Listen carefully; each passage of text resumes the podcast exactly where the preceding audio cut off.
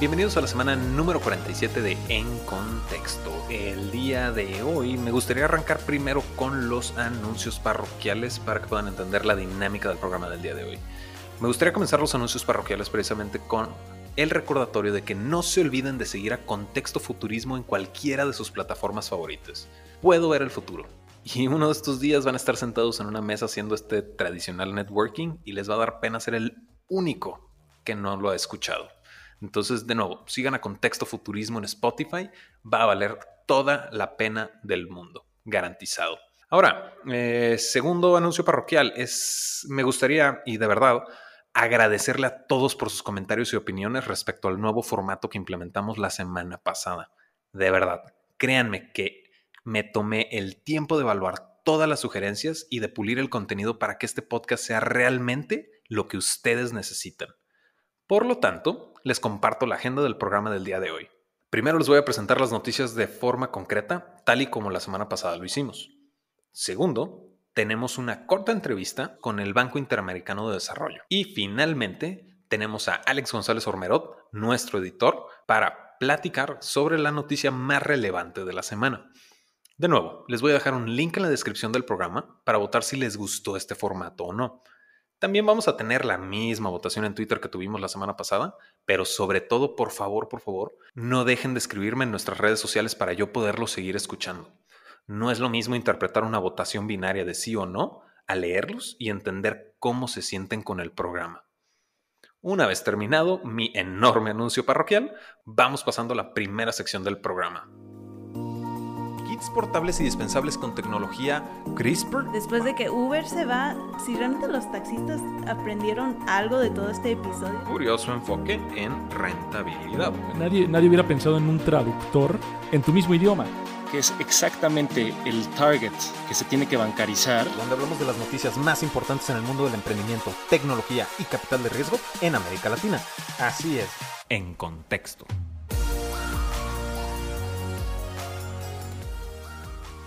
Nuestra primera noticia es que Silicon Valley Bank, Partners for Growth y el Banco Interamericano de Desarrollo cerraron un fondo de deuda de 30 millones de dólares. Están apuntando a financiar empresas de etapa avanzada en industrias de desarrollo de software, ciencias biológicas, salud, fintech, entre otras, ¿no?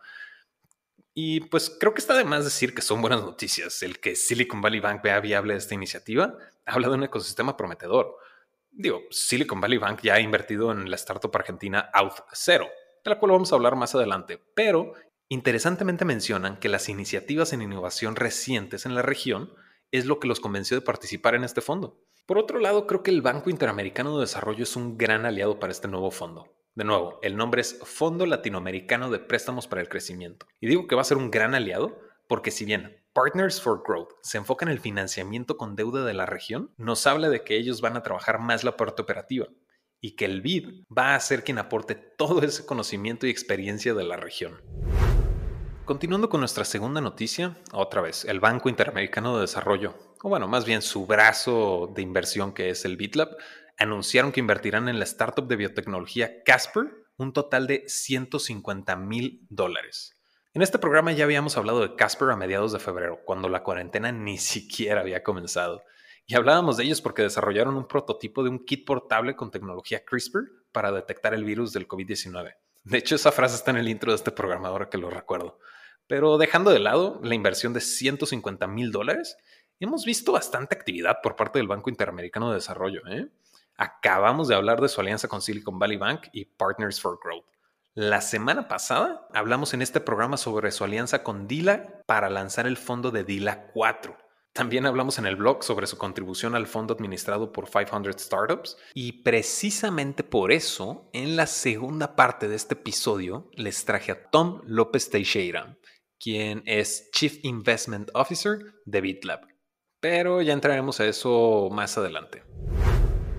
Ahora podemos pasar a nuestra tercera noticia. Notco planea abrir un restaurante físico en Brasil. Sin embargo, por el momento este restaurante está planeado para enviar sus famosas Not Burger por medio de iFood. Por el momento es en Sao Paulo, específicamente en el barrio de Perdices. Dependiendo de cómo evolucione el tema de la pandemia, se va a considerar la apertura de puertas físicas para el público.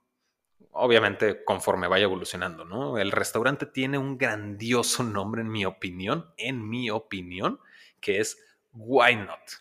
Y es que el country manager de Notco en Brasil, Luis Augusto Silva, mencionó que antes de la pandemia pensaron en simplemente operar como un proveedor para restaurantes, pero ese plan se volvió inviable cuando cerraron esos lugares. Entonces comenzaron a pensar cómo podían proceder y fue entonces cuando se les ocurrió la idea de why not abrir un restaurante.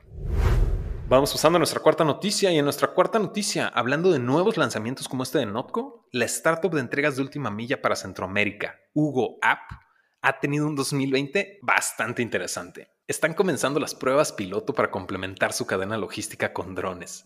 No conforme con eso, también lanzaron Hugo Market, una tienda de víveres en línea. Uno diría, no exageres, solo son dos lanzamientos, pero recordemos que la última vez que se manifestó esta startup originaria del Salvador fue durante el levantamiento de su serie A y el lanzamiento de su propio fondo de inversión, Hugo Ventures, mismo fondo interesado en financiar proyectos tecnológicos en Centroamérica. Y de cierta manera se puede ver cómo se cierra el círculo para traer innovación a la región mientras que Hugo App continúa creciendo. ¿eh? No va a ser sorpresa, o bueno, por lo menos yo como lo veo, no va a ser sorpresa que veamos este año una serie de lanzamientos adicionales para Hugo App. En nuestra quinta noticia, continuando con los lanzamientos, Pickup, la plataforma de ride hailing para viajes en motocicleta, está lanzando Pivox, un software de logística para los negocios que cuentan con su propio servicio de entregas, pero carecen de la tecnología para coordinar a los repartidores. Su meta es bastante ambiciosa, ¿eh? porque buscan ser la única plataforma que las empresas necesitan para poder supervisar sus entregas. Con esta nueva normalidad han emergido muchas necesidades de este tipo de servicios y tiene bastante sentido facilitar estas integraciones. De hecho, mencionan que si Mercado Libre quisiera implementar en Ecuador, en Guatemala o cualquier país realmente, ellos ya cuentan con la tecnología para hacerlo. Nuestra sexta noticia es Tribe. Tribe es una escuela comprometida en desarrollar las carreras profesionales en tecnología.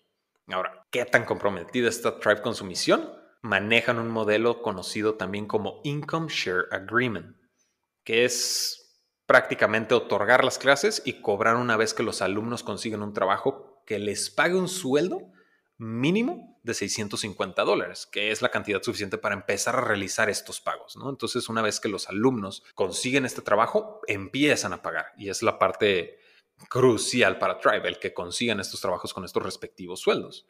Ahora, ¿qué pasó con Tribe? Por una cantidad no revelada, adquirieron a Code Nation. Code Nation es un programa de aceleración y tutoría para desarrolladores que al final conecta a los participantes con empresas que están buscando profesionales en su respectiva área. Entonces, en esta adquisición se entiende perfectamente la sinergia entre el educador que no cobra hasta que logres un trabajo bien remunerado y el acelerador que te da la oportunidad de conseguir ese trabajo. Y aunque una alianza suena bastante lógica para realmente lograr este objetivo. Mm, no diría, no es necesaria este, una adquisición como tal. Pues a todo esto, el CEO y cofundador de Tribe, quien es Mateus Goya, menciona que las fusiones y adquisiciones son la mejor manera de que los objetivos de los equipos estén bien alineados. Nuestra penúltima noticia es también una adquisición. Y además de la adquisición de Tribe, es que el unicornio de PropTech brasileño Loft adquirió a Uhotel. Si bien sabemos que Loft facilita el proceso de compra y venta de propiedades, Uhotel es en términos muy, muy, muy resumidos una plataforma para subarrendar ya sea estudios o departamentos en cortos periodos de tiempo. Si bien se sabe que la transacción fue por un porcentaje en efectivo y otro de acciones, los específicos no se han revelado, pero definitivamente es una gran oportunidad de crecimiento para Hotel. Y por otro lado, Loft está expandiendo sus verticales en la industria de forma bastante interesante. ¿eh? Y la última noticia la vamos a discutir en la última sección, que es con nuestro editor Alex González Ormerot. Pero antes de llegar a esta, primero vamos platicando con Tom López Teixeira sobre toda la actividad que ha tenido el Banco Interamericano de Desarrollo estas últimas dos semanas. como ya lo hemos mencionado, el Banco Interamericano de Desarrollo ha estado bastante activo recientemente. Y precisamente por eso me encuentro con Tom López Teixeira, Chief Investment Officer. Tom, bienvenido. Es un placer tenerte con nosotros. ¿Cómo estás? Platícame un poquito de forma concisa tus responsabilidades en, en BitLab e incluso un poquito de BitLab, ¿no? Para, para nuestra audiencia. Bueno, muchas gracias por la invitación de contexto. Estamos ahí hace un mes ahí con la posición de Chief Investment Officer de BitLab y va a ser un gusto muy grande eh, trabajar muy de manos con todas las emprendedoras y emprendedores que, que nos escuchen en este momento. Eh, tenemos en BitLab una gran misión y la misión es poner lo que es early stage, lo que es emprendimiento, en el centro, no como algo tangencial, pero en el centro de la agenda de desarrollo económico e inclusión de América Latina y Caribe.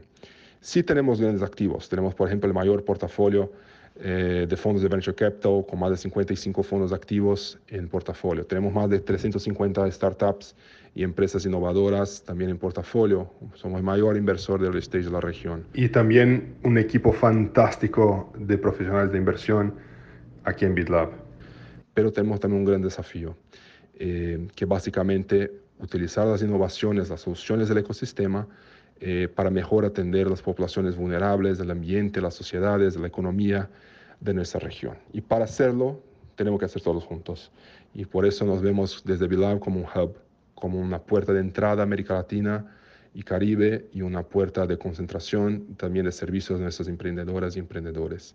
Estamos abiertos a business y queremos mucho colaborar con todos. Va, perfecto. Muchísimas gracias. Bastante conciso. Eh, ahora sí, vamos entrando directamente a la entrevista, ¿no? Y platícame. ¿A qué se debe el incremento de actividad del Banco Interamericano de Desarrollo recientemente? ¿Fue acaso, no sé, una falta de visibilidad de las acciones del Banco Interamericano de Desarrollo previamente?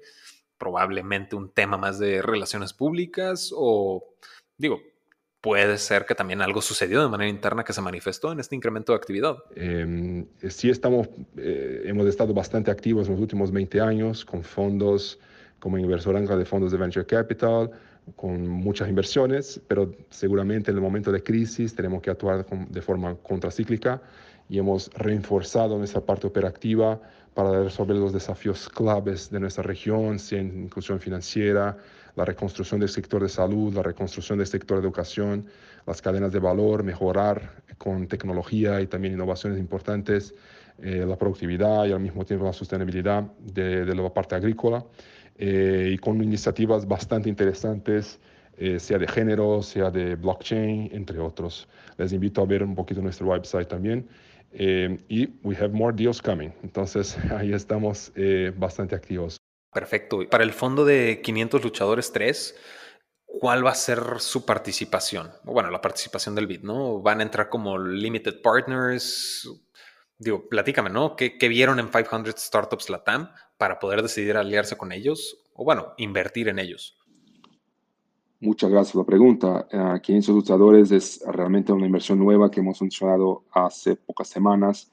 Eh, y fue elegida de nuevo por un proceso bastante competitivo eh, entre las aceleradoras de esta, de esta fase de la región y estamos muy contentos de trabajar con 500 luchadores eh, como el PIS, pero como nos gusta decir, el PIS muy activo, de un alto equilibrio, ¿no? O sea, eh, nos gusta sacar mucho del fondo desde el punto de vista de pipeline o punto de vista de lecciones aprendidas y también añadir mucho valor desde el punto de vista de conexiones, de conocimiento y un poquito tener esta, esta sociedad eh, eh, que beneficia a eh, mucho los, los del PIS, así, así lo queremos.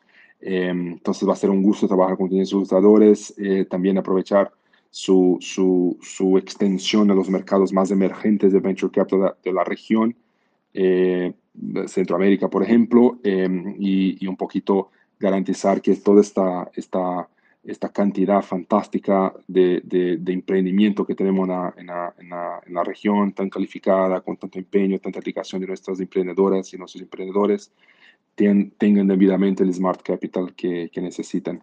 Así que es un gusto hacer parte y empezar con los usadores de esta historia. Ok, ok. Oye, retomando el tema de Dila, Dila Capital, ¿de qué forma se van a llevar a cabo estas alianzas, ¿no? Entre el, entre el BID y Dila Capital, ¿no? ¿Va a ser también como Limited Partners o de alguna otra manera?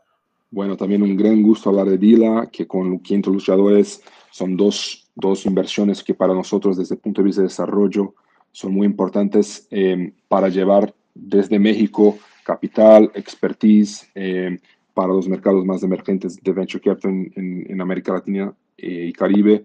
y en el caso de Dila también una relación desde hace años y un proceso también bastante competitivo entre otros fondos y es un gusto tener Dila en nuestro portafolio, va a ser un gusto colaborar también con el PIS, siguiendo siempre prácticas de mercado, em, pero eh, de forma bastante activa y, en el caso de Dila va a ser fundamental también para el tema de un, fondo con bastante experiencia también eh, pueda diseminar un poquito su experiencia, su nivel de profesionalismo para, eh, para otras partes de la región. Va, excelente. Y a ver, platícame ya un poquito más de, expectativas que tiene el BIT frente a estas inversiones y sobre todo expectativas de la región. Bueno, gracias. Sí, estamos evaluando oportunidades sea con fondos, sea con empresas individuales.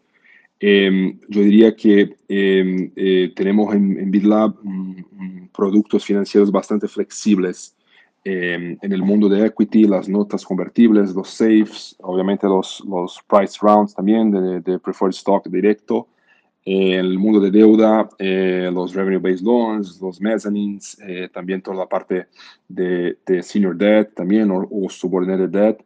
En la parte de fondos, obviamente los fondos de VC, somos un gran, ¿no? mayor portafolio de VC de la región y seguimos muy activos, pero también nuevos productos de fondos como venture debt, entre otros. ¿no? Em, yo diría que nuestro objetivo es usar nuestra flexibilidad de productos para mejor servir a nuestros socios sean ellos fondos, GPs, sean emprendedores o emprendedoras, para que nuestros socios puedan servir mejor nuestra región, ¿no? Y entonces eh, estamos abiertos los dos. El proceso, digamos, de, screening eh, estamos revisando también, eh, pero estamos bastante abiertos a business, ¿no? Yo diría que para las inversiones directas, sí, nuestra tesis de inversión va a ser bastante enfocada Em, y obviamente para fondos va a ser importante tener un, aspecto regional para nosotros y claramente el tema de impacto con bastante, con bastante fuerza, ¿no?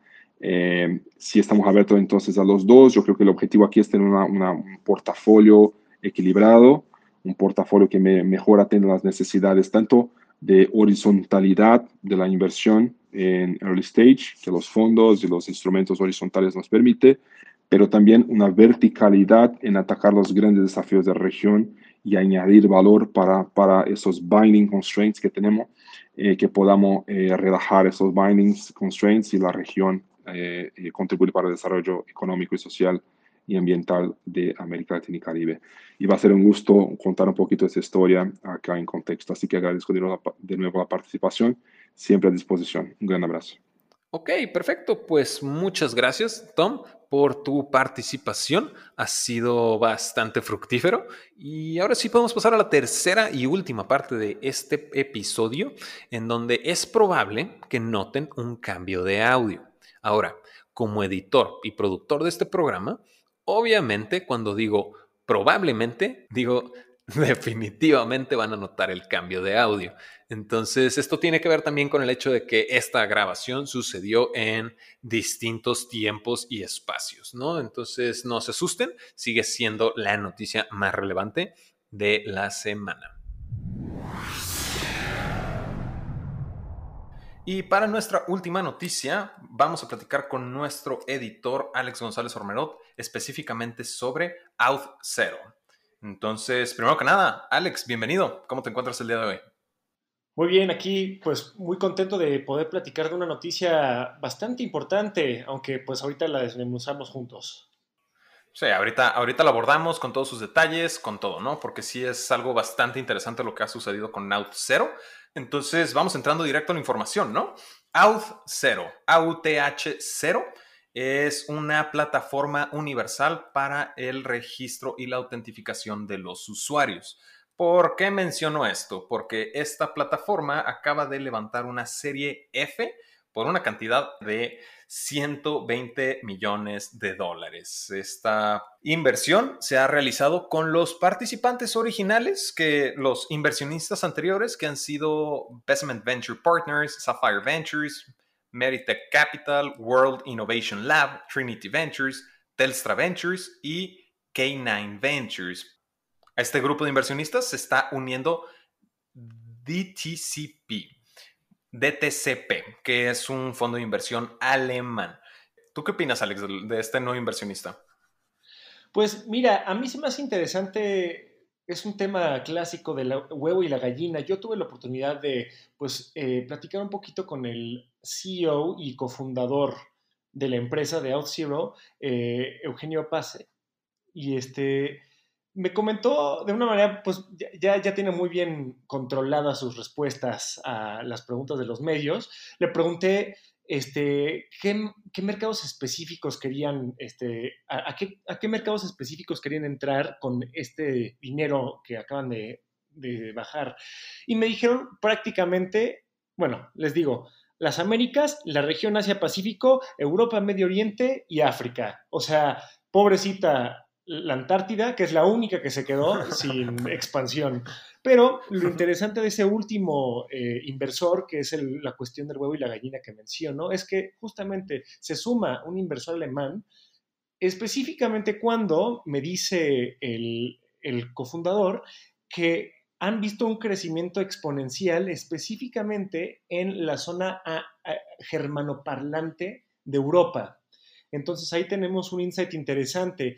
¿Será que se vio este crecimiento alemán y llegó el inversor alemán o llegó el inversor alemán y ahora hay un interés explícito en expandir aún más dentro de, esta área o no están nada conectados? Es interesante ver justamente cómo pues, ocurren estas dinámicas de capital, eh, qué es lo que les interesa a los inversores. Todos tenemos regiones que nos, que nos interesan y seguramente hay alguna conexión entre el crecimiento alemán y la inversión alemana en el caso de Auth0.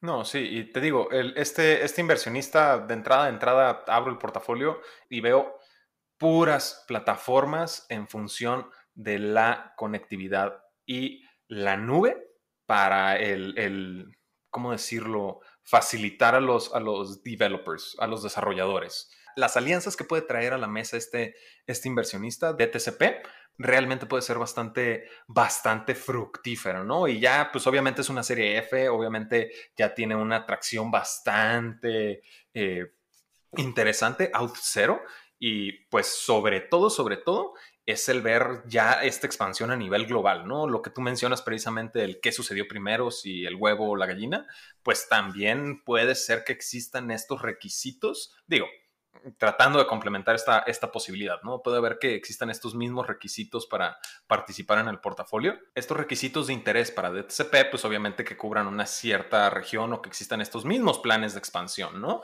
Que pues puedan arrancar definitivamente desde, desde Alemania. Yo veo bastante, bastante eh, potencial aquí, pero pues también hay que hay que mencionar algo un poco extraño, ¿no? Porque, pues de nuevo, hay que poner un panorama, ¿no? Es una serie F, son 120 millones de dólares los que se le está invirtiendo con toda esta, eh, digámosle, liga de inversionistas, pero también, pues, los planes de expansión como tal, pues no se habla mucho, ¿no? De todas las posibilidades que puede, que puede expandir, expandirse out zero.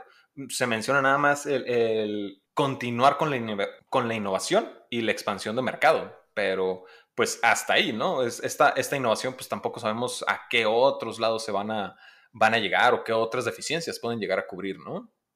Pues mira, contextualicemos un poquito porque es muy interesante. Cuando ya empezamos a lidiar con montos tan enormes, podemos perder un poco la, perspectiva.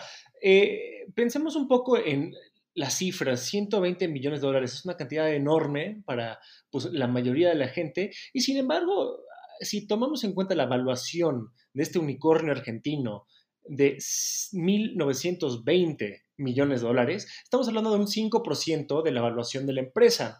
Ahora bien, es un capital líquido que pueden invertir de manera inmediata, eso es, digamos, lo atractivo de, este dinero. Eh, em, les ayudará mucho en su innovación, en su expansión, pero este, ah, una cosa que a mí me interesa mucho también es, pues bueno, más allá de que el monto sea cierto porcentaje de la evaluación de la empresa, a mí me interesó mucho que es una cantidad bastante razonable para un sector que normalmente no es de los que pensamos cuando decimos es un sector de inversión de capital intensivo. Pensemos en la serie F de Nubank, por ejemplo, que fue de 400 millones de dólares, pero las fintech históricamente tienen cantidades titánicas de dinero invertidas porque son de capital intensivo. Aquí estamos hablando de una empresa primordialmente pues de tecnología, de innovación en la nube, offline, y son cantidades enormes de dinero. Entonces, yo estoy seguro que con esos 120 millones van a poder hacer mucha expansión y tal vez un poco de pivoteo en el mundo post-COVID, pero tal vez no demasiado, ¿eh? porque otra de las cosas que me dijo este Eugenio Pase este, de Off Zero es que ellos estaban perfectamente posicionados para la pandemia. En primer lugar, de parte del mercado, el mundo de la autentificación y la seguridad digital se ha vuelto importantísimo conforme todos nos hemos mudado al mundo digital, mientras que por otra parte ellos ya eran prácticamente, bueno, en su mayoría ya eran digitales, ya eran nativos digitales, eh, específicamente el 55% de su fuerza de trabajo ya trabajaba remotamente antes del COVID, que es pues un poquito más que contexto, que somos como el 20, 20% estamos estamos remotos. Bueno, ahorita todos estamos remotos. Digo. Pero yo creo que todo dice, eso lo dice todo, que es, un, es una, empresa que estaba muy bien preparada y había innovado como se tiene que innovar. Antes de que se necesite esa innovación, hay que ganarle la ola. Eso es súper importante lo que mencionas, el que se innove antes de que se necesite, ¿no? Porque, a ver, el modelo de, de, Out Zero, precisamente, lo que más me, me, llama la atención y me interesa es precisamente esta este concepto de la universalización, ¿sabes? Que sea de manera inmediata y práctica la integración, ¿no? La, la, que permita a un desarrollador el concentrarse en seis pasos más adelante que el crear este proceso de autentificación, ¿no? El detectar las fallas, el estar probando, el estar... Es ahorrar tiempo, ¿no? Y el tiempo, a final de cuentas, en un negocio es, es dinero, ¿no? Entonces, realmente, de nuevo, esta innovación antes de, antes de tiempo se me hace súper interesante y es a donde apuntan las cosas, ¿no? En la universalización, en la, la multiconectividad de plataformas en, grandes aspectos, ¿no? Entonces, está súper interesante. También está el hecho y por si eh, todavía no queda bastante claro ahí cuando mencionabas tú, Alex, la evaluación y se lo digo a nuestra audiencia, es que, dato, quiero decir curioso, pero no nuevo, es que en mayo del 2019, Out Zero, cuando cerró su última inversión de 103 millones de dólares fue cuando adquirió el título y se unió a la lista de unicornios latinoamericanos, ¿no? Entonces, representando a Argentina con los unicornios, OutZero levanta una inversión de una expansión bastante, bastante agresiva, quiero decir, y también bastante atractiva, ¿no? Entonces... Mm, sí, o sea, a, mí me, a mí me impresiona mucho siempre, no por demeritar a las fintech, pero a mí siempre me interesa mucho cuando un Wildlife Studios, que es de videojuegos, un OutZero, este, hasta un Rappi tal vez, se vuelven unicornios porque no son de capital intensivo, digamos, o sea, son... Pero mencionaste que Rappi no es de capital intensivo. ¿For real? ¿Tú crees que no es de capital intensivo? O sea, inicialmente no, justo con su, con su modelo de negocios inicial, que era una plataforma de logística de entregas, no.